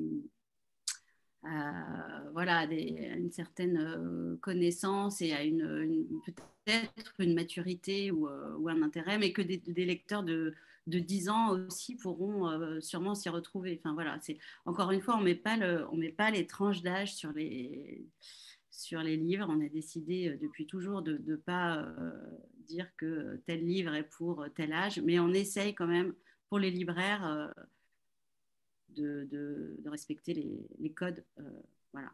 Et puis le livre de, de Victor aussi, au départ, était pour les plus jeunes et on a décidé de le mettre en médium, même s'il était illustré par les magnifiques dessins de Kilofer. en général, les médiums ne sont pas illustrés, mais là, on a choisi de le mettre pour les plus grands parce que, justement, encore une fois, ces deux textes sont des textes exigeants et c'est très bien. Et, il faut qu'ils puissent trouver aussi euh, le, maximum de lecteurs. Euh, euh. J'en profite pour, pour, dire, alors je n'ai pas assisté évidemment aux discussions sur le, comment on met le, texte de Victor. J'étais moi-même surprise, en lisant, j'ai vu qu'il était, je m'attendais à ce que ce soit un neuf à cause des illustrations, parce qu'on est quand même conditionné par ces formats. Et effectivement, le propos et les thèmes euh, qui sont abordés, je pense que ça serait dommage que des enfants, euh, que des collégiens et des collégiennes passent à côté de ça. Euh, c'est ça qui est très, je veux dire, ce qui est bien à l'école des loisirs, que je dois dire qu'on nous a pas, quand j'en parlais et quand j'en parle avec Hélène et quand je relis des passages de Londinium, je vois à quel point ça a dû être compliqué de, le mettre dans une case et je me rends compte que j'ai écrit effectivement de façon peut-être euh, qui correspond. Enfin, pour moi, il y avait effectivement une harmonie entre ce que je faisais et la façon dont je le faisais. Euh, je ne sais pas du tout, effectivement, comment il peut être reçu par euh, les tranches d'âge qu'on a visées ou pas visées. Et je remercie Hélène pour la liberté absolue que j'ai, moi, quand je choisis un thème et la façon de le traiter. Et après, elle doit se débrouiller pour le, faire rentrer dans une des collections. Parce qu'il y a beau avoir tout ce panel de collections qui couvre tous les âges, on arrive, je pense que ça se pose vraiment pour la question du médium plus, qui d'ailleurs, j'imagine, a été créé à un moment où médium, euh, euh, voilà, il fallait aller plus loin. On est aujourd'hui dans une conception de la littérature jeunesse qui est quand même lue euh, en partie par des adultes. On a ce concept de jeune adulte qui, moi, n'existait pas quand, j'étais en sixième, on lisait Balzac. Et, enfin, on passait de cette tranche des dix ans, ces merveilleux dix ans, à, au monde adulte sans littérature spécifique. Et, je crois qu'aujourd'hui, on a quand même de, toute cette nuance euh, dans la littérature de, jeunes adultes. Euh, moi, j'espère que je peux être lu par effectivement des enfants de 10 ans et des adultes. Après, je sais c'est pas nous qui nous occupons de ça. Finalement, l'école des loisirs est là pour ça. Et c'est surtout après le travail des libraires. Euh, et je sais que là, c'est plus dur pour eux, effectivement, de devoir euh, donc, je les encourage à lire nos livres pour pouvoir euh, se faire une idée par rapport à leur lectorat, parce que ça aussi, c'est très particulier. Ils ont un euh, problème de, classement, de rangement, surtout pour. Mais je, vois que quelqu'un a parlé des couvertures, et je pense qu'en effet, le choix des couvertures, que je, vois enfin qu'il y a des commentaires à côté, donc je vais essayer de pas tout regarder d'un coup. le, choix des couvertures, oui, ça, oriente beaucoup, mais on n'a pas envie non plus que ça ferme. Enfin, moi, alors Victor, les illustrations, du, moi j'en ai qu'une en couverture que j'aime beaucoup. Euh, les illustrations que, Victor a dans, qu'il offre dans son livre sont absolument sublimes. Et, mais là encore, je ne crois pas qu'elle s'adresse à une tranche d'âge en particulier. Euh, c'est chacune une œuvre d'art. Donc pour le coup, c'est aussi dommage de passer à côté. Et c'est vrai que le choix, euh, une fois qu'il y a une œuvre qui est choisie en couverture ou une couverture qui est choisie, on se dit, bon, oui, ça oriente. mais ça reste une image sur euh, sur l'ensemble du livre. Donc, c'est parfois un peu difficile Sur, sur les, couvertures, ou en tout cas l'ouvrage euh, d'Agnès, euh, est-ce qu'il a été question d'une carte ou d'un plan par rapport à, Londinium je, suis sûre que vous êtes au courant en fait, des heures que j'ai passées, des, horribles heures passées à me dire que j'avais vraiment pas le don ni du dessin ni de la, spatialisation. Donc, cette carte existait très clairement dans mon, cerveau. Euh, des milliers de brouillons témoignent de mes tentatives. Euh, on a fini par essayer d'adapter les, espèces de dessins que j'avais donnés et de, les professionnaliser un petit peu, que ce soit plus propre. C'était encore pire. Euh, donc, on a abandonné cette idée parce que c'était un peu tard au moment où, où j'ai dû admettre que ce n'était pas possible.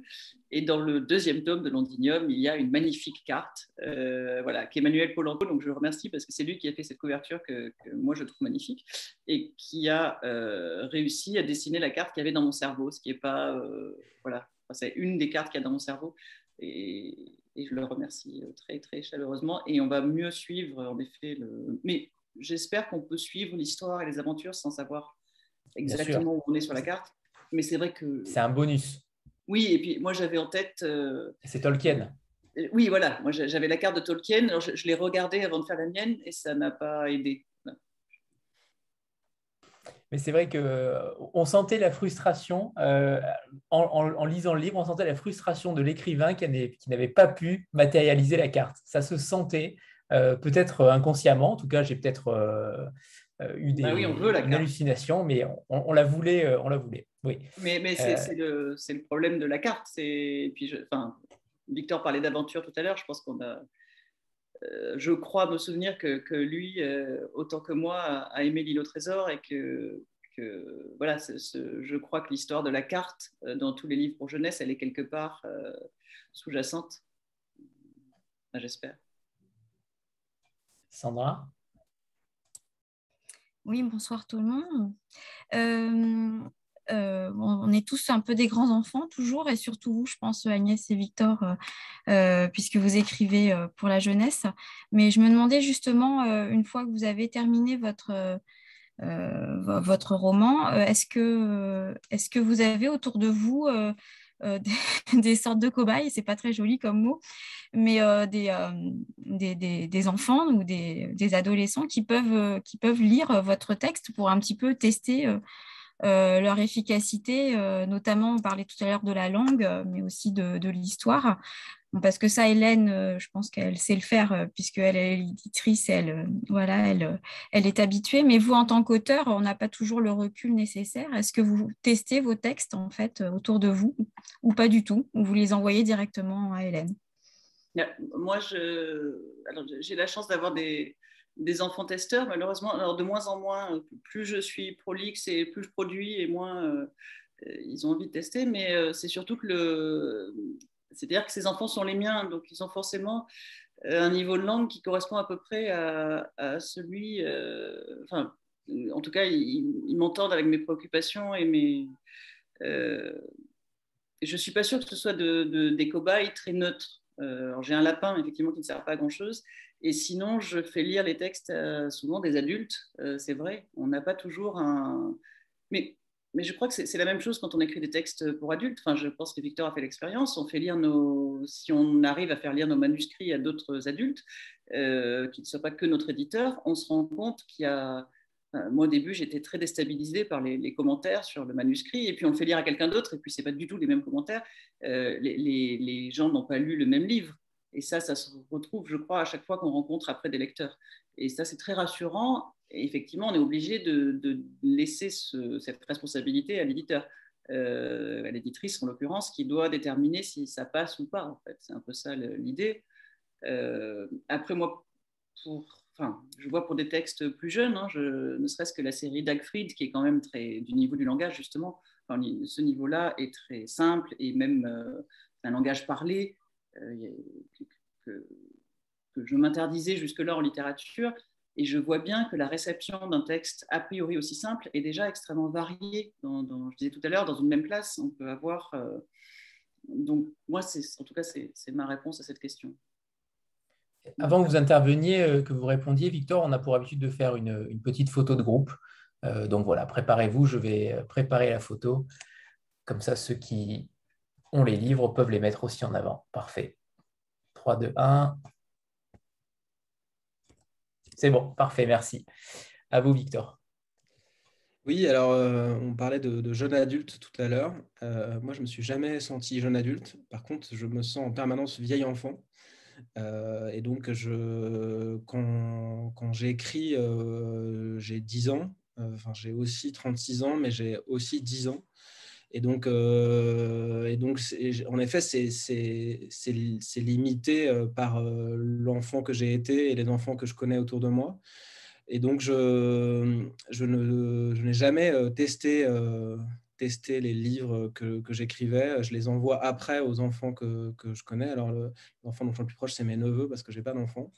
Euh, mais je, je les fais lire à, des, à, des, à d'autres adultes qui, euh, qui sont capables de se projeter dans l'enfance. Et je crois vraiment que, euh, qu'en effet, le travail d'écrivain, mais pour les adultes comme pour les enfants, enfin d'écrire pour les adultes comme pour les enfants, c'est un travail qui consiste à rester relié à l'enfant qu'on a été ou qu'on aurait pu être.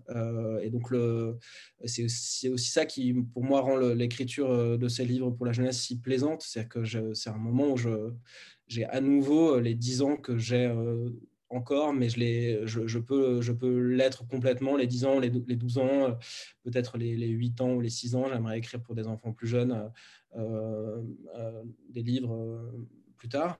et donc, c'est.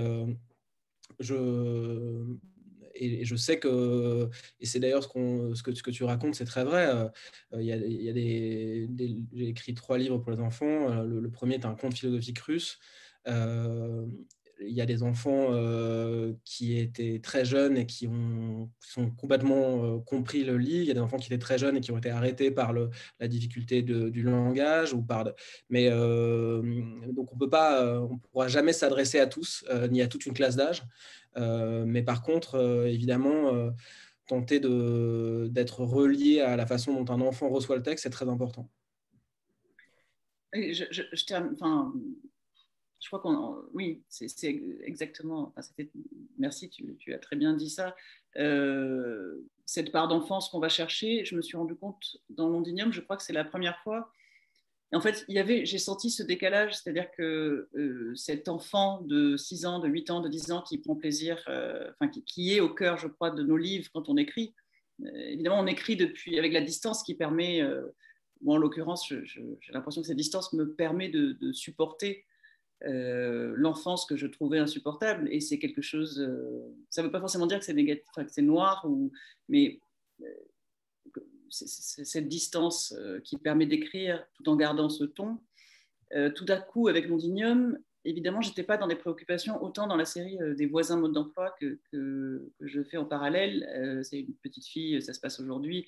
Elle a des préoccupations qui étaient très proches sûrement de l'enfant que j'étais et tout à coup, là, je me rends compte que j'écris pas. Évidemment, il n'y a pas à l'adolescence, on commence aussi à recevoir des textes, mais ça, marche aussi dans l'enfance, c'est absurde ce que je dis, mais il y a euh, je crois qu'il y a effectivement il y a une distance dans l'ondignum entre le sujet et le lecteur, euh, parce que j'ai envie de parler de choses qui ne sont pas forcément faciles à, aborder à cet âge-là, mais qui représentent des enjeux euh, aussi qu'on peut avoir. Je, me noie dans ce que je suis en train de dire. Euh, en fait, je crois que ce livre, pour moi, est un, espèce d'ovni, donc j'ai du mal à en parler. Euh, je, me rends compte qu'il y a trop de choses.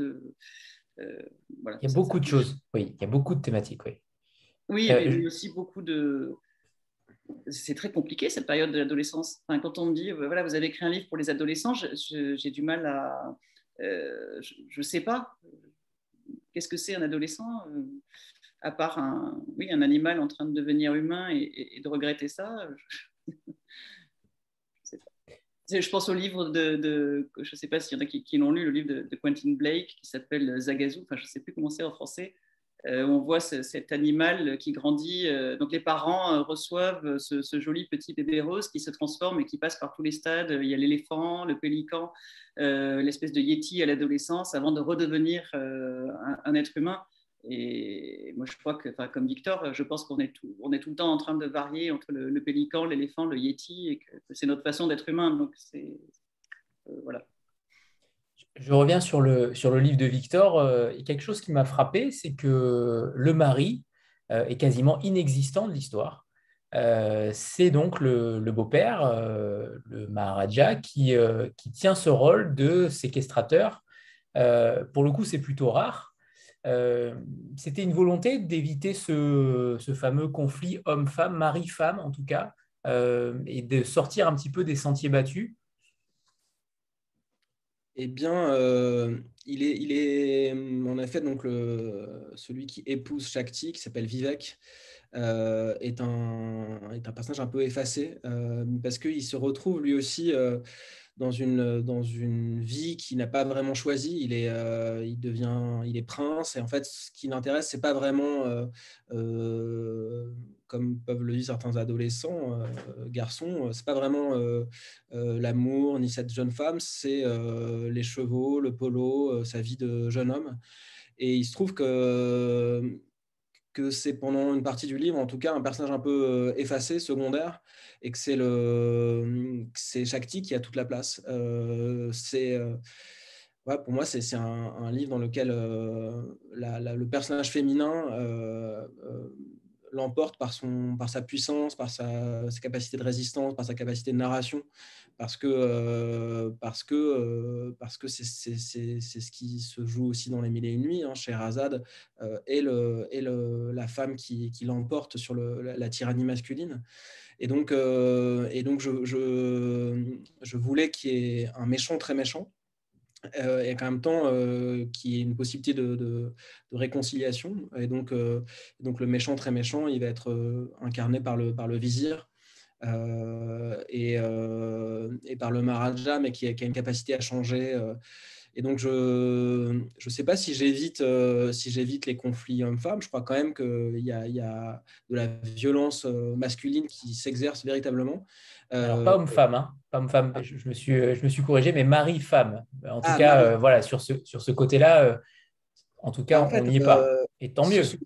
Il y a aussi une violence, il y a aussi une violence en fait du vieux monde contre la jeunesse, parce que ce sont deux jeunes qui, c'est un mariage arrangé plus ou moins, enfin c'est un mariage obligé, disons, euh, euh, et, de jeunes qui euh, tentent de vivre une vie de jeunesse, tandis que ce qu'on leur impose, c'est eh bien la vie réglée d'une princesse, la, vie contrainte, les contraintes mondaines, les contraintes politiques, les contraintes existentielles. Et donc, c'est une histoire de libération.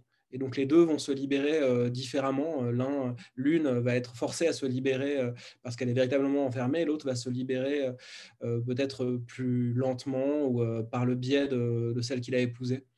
Et donc, euh, bah, je voulais pas que je voulais, je voulais protéger euh, le prince Vivek pour qu'il puisse y avoir un final grandiose.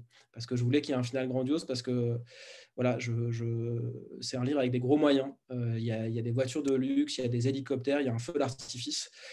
Comme voilà, ça, ça, ça, ça, vaut, ça vaut rien. Si, si je l'avais fait en film, le, budget aurait explosé. Et là, je voulais faire exploser le budget pour qu'on en ait plein les yeux aussi.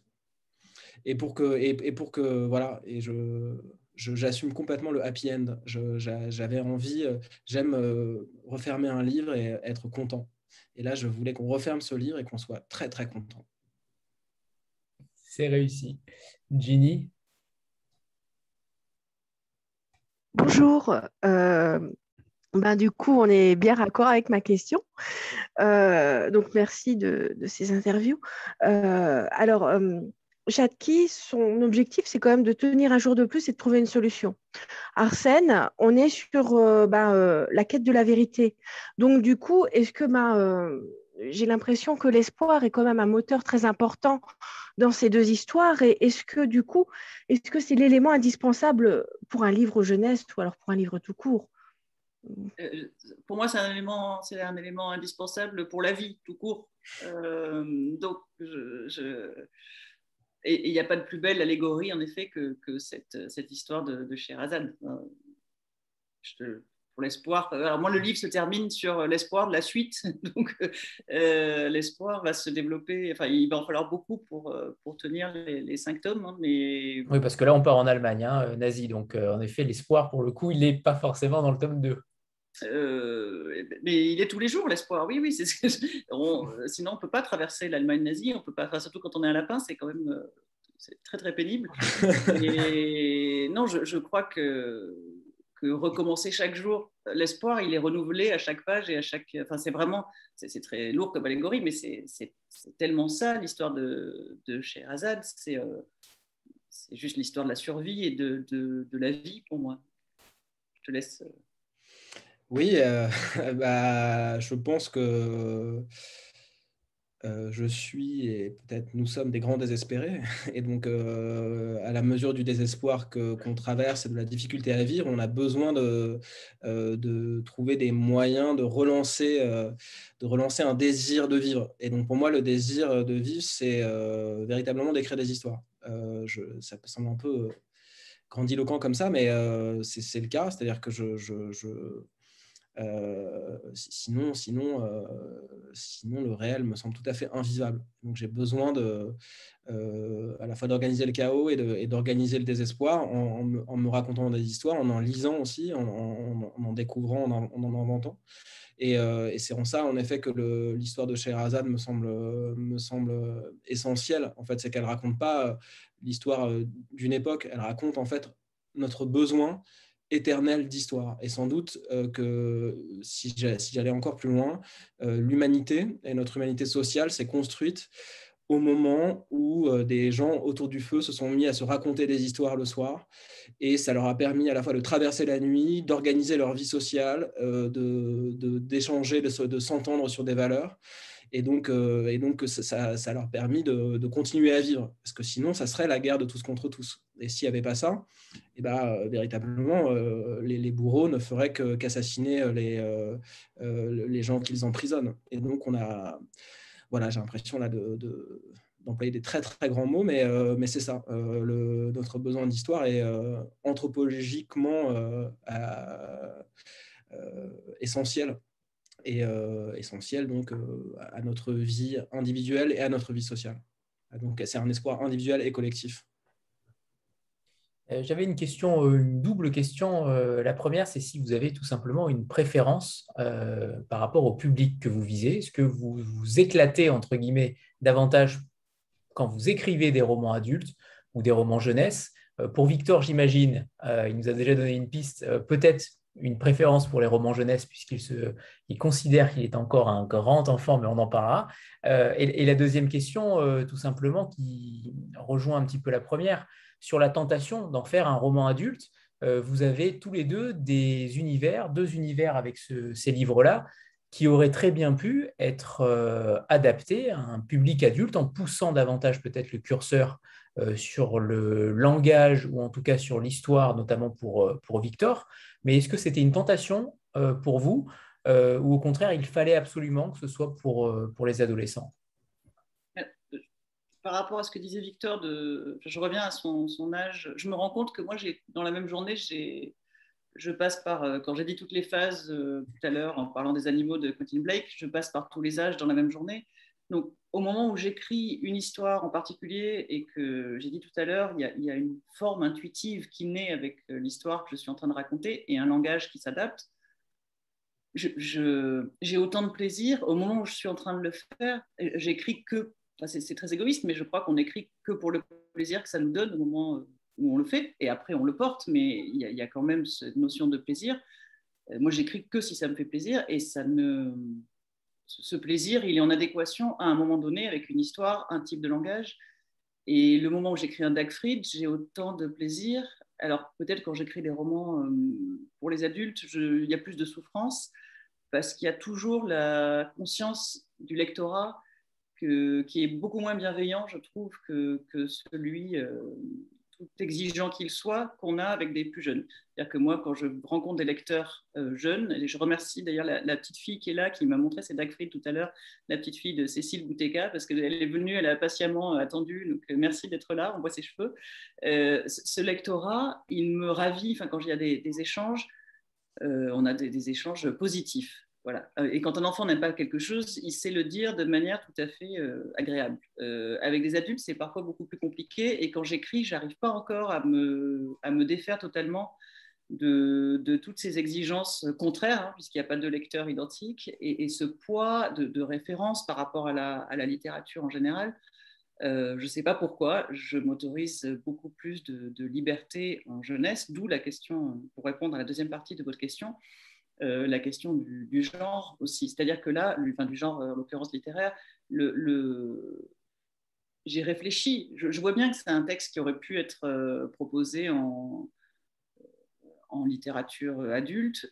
A, mais il y a un choix de, de, se lancer dans un genre particulier, même si je me rends compte qu'il y en a déjà au moins dix différents combinés dans le même livre. Mais euh, que j'arrive à explorer en me disant euh, la jeunesse, le, lectorat jeune va être moins, euh, aura moins de mal à passer d'une case à une autre. C'est-à-dire qu'on ne va pas dire ah tiens Agnès Mathieu-Daudet, enfin c'est pas j'ai pas une presse telle que, les gens seraient choqués de mes changements de, genre en adulte, mais il y a quand même un peu ça, c'est-à-dire qu'il est toujours un peu attendu.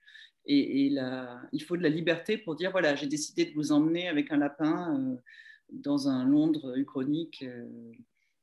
en tout cas, cette liberté, j'arrive pas encore à la prendre moi en, adulte. Mais et c'est là où je voulais en venir, notamment sur le côté de souffrance. en effet, quand on écrit pour la littérature adulte, par rapport aux critiques ou par rapport au ressenti de certains lecteurs, en effet.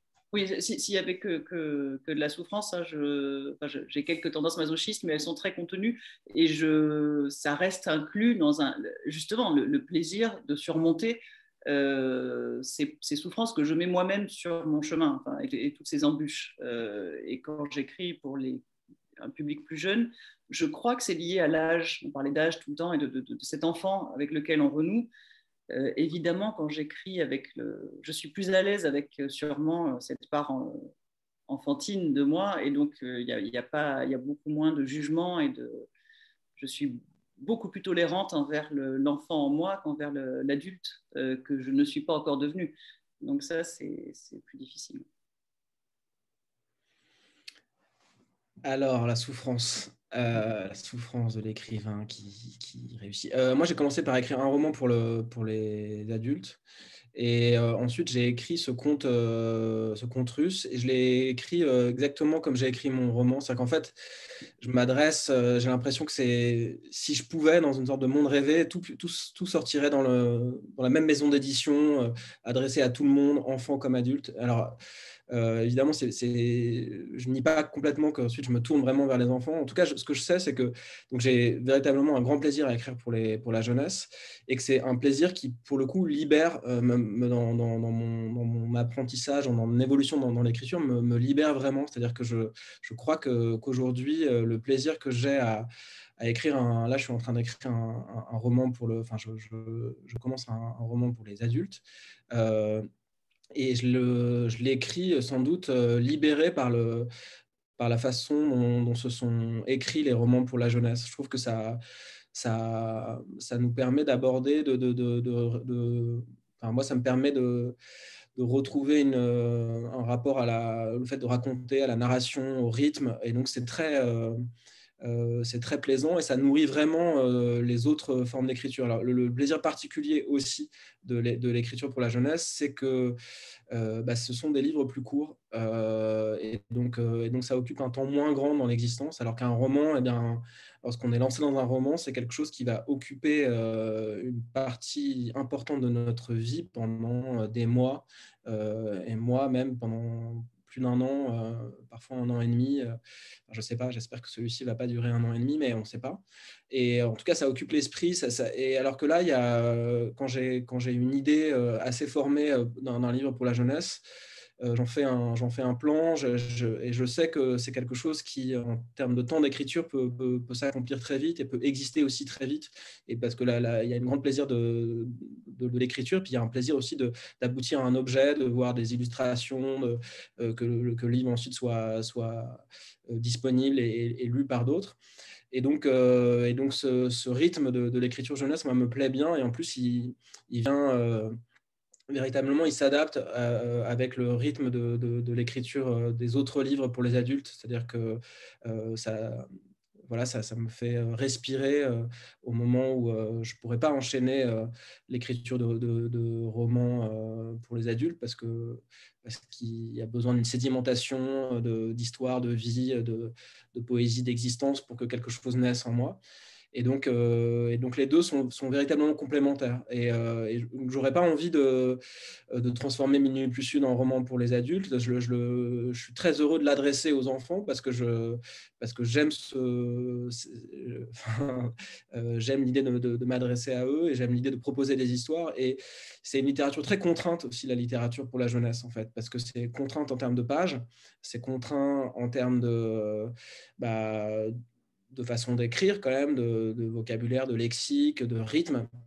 Et cette contrainte, euh, pour moi, elle est vraiment très libératrice. Ça veut dire que je sais que je dois faire des chapitres qui ne euh, peuvent pas euh, se laisser aller à des digressions immenses. Je sais qu'il faut qu'il y ait des personnages, des images. Et tout ça, ça, ça nourrit et ça, ça fait de, de l'écriture quelque chose d'agréable, de, voilà, de, voilà, la, contrainte en littérature est une vraie libération. Et de ce point de vue-là, la littérature jeunesse est une, vraie, une vraie libération pour moi.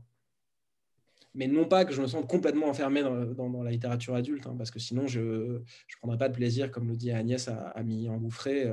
Mais évidemment, le, voilà, peut-être pour, pour, ajouter à ça, la littérature pour les adultes permet aussi bah, d'explorer de, des, questions qui sont, que, la littérature jeunesse ne permet pas de traiter. Enfin, voilà, euh, on va en profondeur, il y a, d'autres choses. Mais, euh, je crois que voilà, qu'il y une... bon, voilà, j'arrête. Euh, avant de, avant de nous faire une petite lecture euh, de vos deux livres, euh, est-ce que vous pouvez nous parler de, vos projets actuels Alors, pour, pour Agnès, on le sait, c'est le tome 3, mais j'aimerais qu'on dise peut-être un petit mot sur le tome 2, même si le tome 1, il faut qu'il vive, hein, il vient à peine de sortir. on va en parler, ça c'est sûr, mais un, peut-être un petit teaser sur le tome 2, que va-t-il se passer? Et pour Victor, est-ce qu'on pourrait avoir le thème du prochain livre ou en tout cas quelques petits, une petite avant-première, si vous avez, bien sûr, avec, avec grand plaisir. Oui, c'est la question des séries, c'est un peu compliqué parce qu'on parle, en effet, il vient de sortir. Euh, J'essaie de réfléchir, euh, enfin, je suis vraiment avancée dans le, dans le troisième. On a déjà, on a déjà le, le lieu, en tout cas. Oui, donc, euh, le, alors il ne se passe pas que en Allemagne, mais j'avais après tout né de. Je voulais que ce lapin prenne un bateau. Euh, les lapins n'ont pas le droit d'être sur les bateaux. Alors, enfin, maintenant, ça s'est permis. J'ai vu ça pendant les vacances. J'ai vu un lapin sur un bateau. Euh, tout est, tout est lapin officiellement sur un bateau. Et je voulais qu'il prenne un bateau. Je me suis renseignée sur les. Je regardais les destinations des, paquebots qui, euh, en 1933, partaient de, Southampton parce que je voulais qu'il aille là. voilà, il y, a des contraintes comme ça. Et tout d'un coup, l'Allemagne J'aime bien que ça parte, voilà, que cette nécessité qui paraît très accessoire détermine des choses euh, gigantesques pour l'histoire. Parce qu'évidemment, elles sont là sous-jacentes, c'est pas pour rien. Il y aurait eu un paquebot qui allait. Euh, enfin, je dis ça, mais je, il faut toujours que je me limite. Donc là, il allait en Allemagne et je voulais qu'il y ait aussi tout le. Après, il y a des. Enfin, bien sûr. Le titre, c'est Sous les ailes, sous les ailes de l'aigle. Oui, là-bas, il y a, l'enjeu politique de, de, la montée du nazisme, de ces lois de protection de la nature, de tout ce que ça peut représenter. Il y a d'autres enjeux qui sont, euh, on va, voilà, on va parler, va, Arsène va tomber dans une, une, garenne homosexuelle, bon, il va se poser des questions sur euh, l'homosexualité.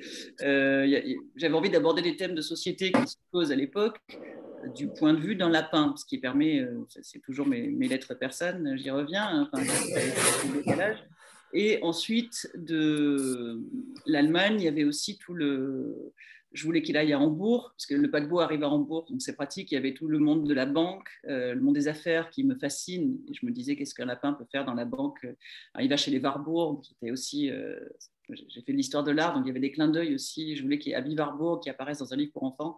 Voilà, ça c'est des, enjeux personnels, mais qui j'espère ont un sens dans le livre. Il va, il va visiter cette bibliothèque, et lui qui accède justement au langage, donc il voit le Tractatus de Wittgenstein dans sa langue originale. Euh, c'est une des premières bibliothèques automatisées. Moi, j'adore ces histoires de, bibliothèques avec des tapis roulants. De, euh, comment on utilise la rationalisation de l'industrie dans les années 30 à, euh, la culture, enfin comment on l'applique à la culture. ça peut être très négatif, hein, mais il y a plein d'enjeux qui sont nés de ce, ce, voyage en Allemagne qui me plaisait beaucoup il y avait aussi les premières, euh, il y a les premières, pas les premières d'ailleurs, ça fait un moment, mais il y a des, les gens qui montrent les animaux sont ceux aussi qui montrent des êtres humains. Euh, on est encore dans la culture des, expositions universelles qui, montrent des pygmées et des, inuits, euh, ce qui donnait lieu à une autre réflexion sur, sur ce que c'est qu'être humain et la façon dont on traite les êtres humains au moment où on s'interroge sur la façon dont on traite les animaux. Euh, voilà, il y avait tous ces thèmes qui, vont être abordés. Ça reste aussi une aventure. Euh, il y a cette loutre dont on ne sait pas exactement ce, qu'elle veut. Il y a, la, jeune princesse qu'Arsène a rencontrée, la princesse Esther, qui va euh, avoir un rôle plus proéminent. Il y a des, des enjeux autour de... Mais tout ça, c'est dans l'intrigue, donc je ne peux pas trop en parler, mais c'est oui, je crois qu'il faut toujours qu'il y ait à la fois cette intrigue et de l'aventure et euh, des enjeux plus larges et euh, un peu d'amour aussi. Alors peut-être moins que dans le, livre de, Victor, mais euh, il reste moins. L'avantage, tu parlais de rythme dans littérature jeunesse, c'est vrai qu'au début j'avais cette grande satisfaction d'écrire une histoire que je peux terminer moi-même assez rapidement. Là, je suis partie dans mes symptômes. Euh, voilà. Donc, on n'est plus dans le rythme. Donc, je sais qu'il y aura aussi de l'amour, des cascades, euh, pourquoi pas l'Inde. Et puis, pour l'instant, c'est plutôt le Moyen-Orient dans, les années 30, enfin, les, lieux qui, qui, ont été importants. Mais il y a aussi les États-Unis, il y a l'Amérique du Sud, il y a l'Antarctique. Enfin, il se passe beaucoup de choses à cette époque.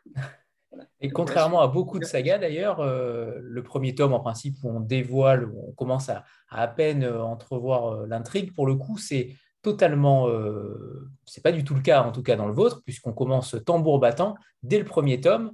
il y a déjà beaucoup d'intrigues, beaucoup de choses dès le premier tome. Ça c'est plutôt une grande réussite parce qu'en principe, très souvent, on peut s'ennuyer assez vite dans les premiers tomes qui mettent du temps à démarrer. Là pour le coup, ça commence déjà très vite.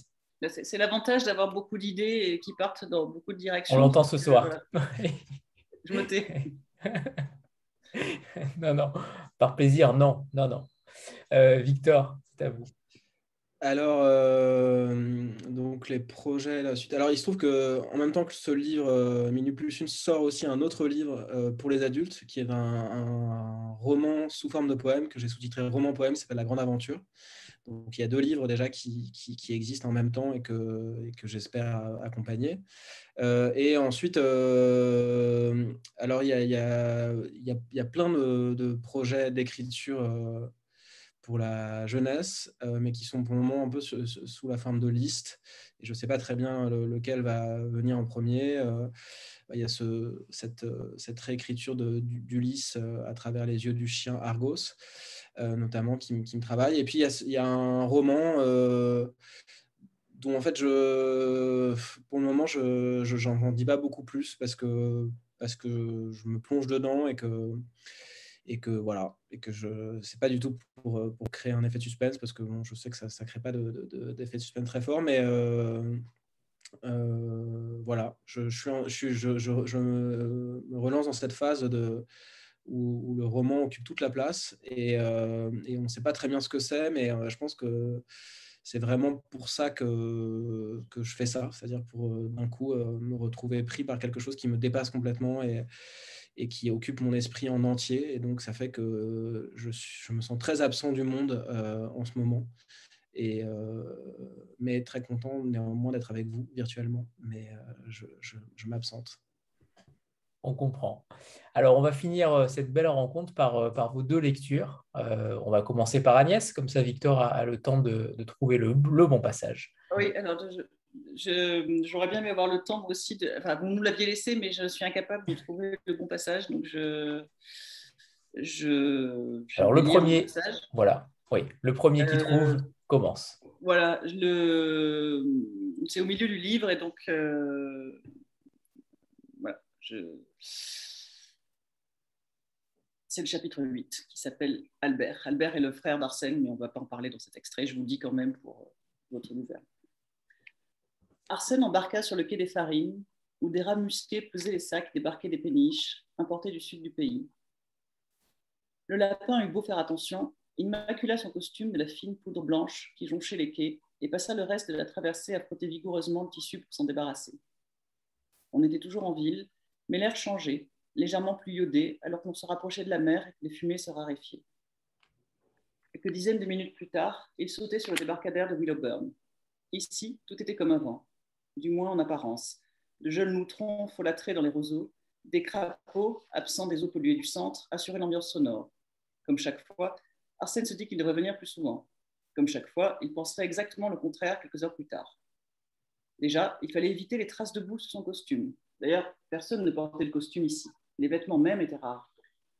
Ensuite, il fallait saluer des dizaines d'animaux âgés, qui tous l'avaient connu plus jeune le trouvaient changé.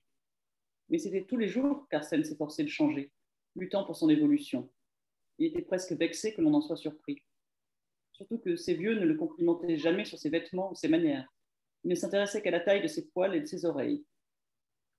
Comme s'ils n'avaient pas changé, eux. Et puis Arsène ressentait chaque fois une certaine appréhension. Est-ce que sa mère serait toujours en vie? Il accélérait alors pour la dernière centaine de mètres, comme s'il devait soudainement la sauver d'une mort certaine. Et il trouvait toujours la latine confortablement installée devant son clavier. Elle lui faisait alors remarquer que son costume était maculé de farine, lui rappelait la date exacte de sa dernière visite et le temps écoulé depuis. C'est pourquoi, en approchant, il fut surpris que personne ne l'interpelle? Il devait y avoir un rassemblement d'anciens quelque part. Aucun d'entre eux ne prenait le soleil printanier devant sa porte. Cependant, il était encore tôt. Il n'était jamais venu dans les faubourgs avant midi. Peut-être que tout cela était habituel. Il fut plus inquiet en ne voyant pas sa mère devant son clapier. C'était sûr, elle était morte. Personne n'avait su comment le prévenir. Son cœur s'accéléra et il bénit sa consommation régulière de lucernum, car n'importe quel lapin normalement constitué aurait risqué l'arrêt cardiaque face à tant d'émotions, juste après une longue course. Il s'approcha du clapier en espérant que sa mère ne venait pas de mourir à l'instant et que ce n'était pas lui qui découvrirait le corps. Cela ne lui était encore jamais arrivé, mais il craignait d'avoir davantage une, rédaction, pardon, d'avoir davantage une réaction d'humain que de lapin. Il fit un bond d'un bon mètre lorsque la porte s'ouvrit d'un coup. Suspense est à son comble. Je vous rassure, maman est toujours en vie. Allez, c'est à vous, Victor. Eh bien, j'ai choisi un passage donc, qui est euh, aussi au, milieu du livre à peu près. Donc, euh, Shakti est cette fois-ci enfermé dans une geôle euh, du terrible Maharaja. Shakti passe la journée dans cette cellule humide, seule, sans rien boire ni manger. Quand enfin elle voit le soleil se coucher par l'embrasure, elle entend un cliquetis dans la serrure. Il fait sombre, mais ses yeux se sont habitués. Un homme entre. Il a les cheveux ras, les petits yeux enfoncés dans leurs orbites et sa chemise est ouverte sur un corps musculeux. C'est le bourreau envoyé par le vizir. Il avance lentement vers elle et pose un pistolet sur sa tempe. Le métal glacial de l'arme la fait frissonner, elle sent sa mort toute proche et tombe à genoux. Je vous en supplie, crie-t-elle, accordez-moi une faveur. Dis toujours, répond le bourreau. Laissez-moi laissez raconter une histoire, je ne demande rien d'autre. Après, je vous laisserai faire ce que vous avez à faire. L'homme, étonné, hésite.